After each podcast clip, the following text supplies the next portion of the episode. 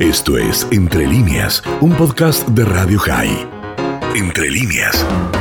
Vamos a dialogar unos minutos con Luis Klinger de Daya Córdoba a propósito del fallecimiento del empresario Ernesto Teicher o Tito, como lo conocían allí, Zigronoli Braja.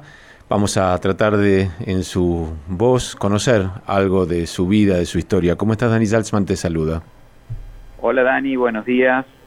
Bien, Un ¿quién, gusto compartir con Radio High. ¿quién fue Ernesto Teicher para aquellos que no lo conocimos? Bueno, Tito, como lo conocíamos todos por acá, fue un reconocido y destacado dirigente ascan de la comunidad que a lo largo de su vida dedicó mucho al desarrollo de las distintas instituciones eh, que conforman la comunidad de Córdoba, presidió la OSA, presidió la Keilah del Centro Unión Israelita y también durante varios años fue presidente de la filial local de Daya.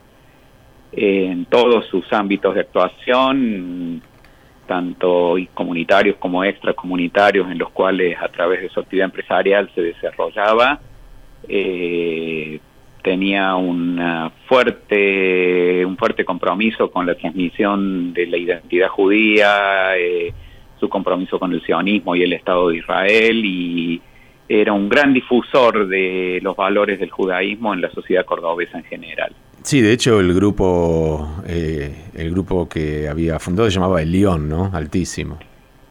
Eh, su actividad empresarial, sí, Sí, sí. tiene eh, es una empresa donde participaban él con sus hijos, de- dedicada al desarrollo inmobiliario Y bueno, por supuesto, eh, su compromiso y su identidad los llevó a desarrollar ese nombre y bueno, y en los últimos años acompañando a los hijos, eh, dedicó mucho esfuerzo también a, la continuidad a través de algunas de, eh, actividad educativa, eh, en el desarrollo de, una escuela judía acá en nuestra ciudad.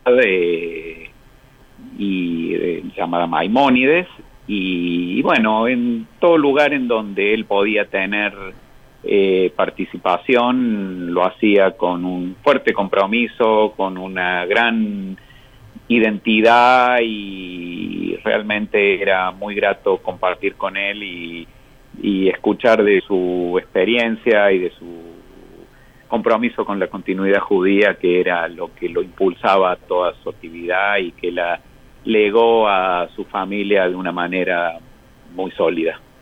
Contame, eh, por lo menos yo lo leí, pero confirmame, eh, falleció justamente por COVID, ¿no? Porque la verdad que tenía Entiendo una que edad sí, joven, esa 76 fue la causa de su, enfer- de su fallecimiento.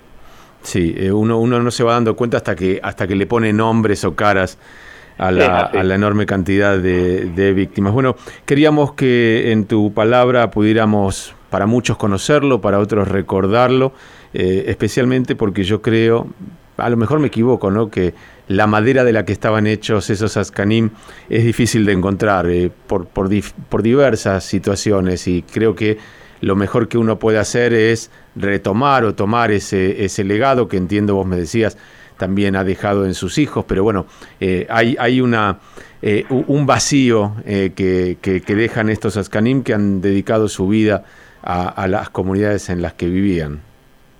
Es así, realmente el, vacío que deja Tito va a ser difícil de llenar, pero todos aquellos que hemos tenido oportunidad de compartir eh, parte de su labor, su labor comunitaria, eh, tenemos el compromiso de seguir eh, bregando por la continuidad de la vida judía de las comunidades en las cuales nos toca habitar.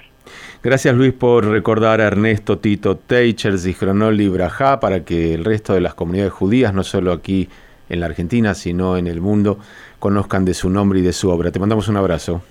Bueno, muchas gracias a ustedes por tenerlo presente y que su memoria sea una bendición para todos. Que así sea, Luis Klinger de Daya Córdoba. Esto fue Entre líneas, un podcast de Radio High. Puedes seguir escuchando y compartiendo nuestro contenido en Spotify, nuestro portal radiohigh.com y nuestras redes sociales. Hasta la próxima.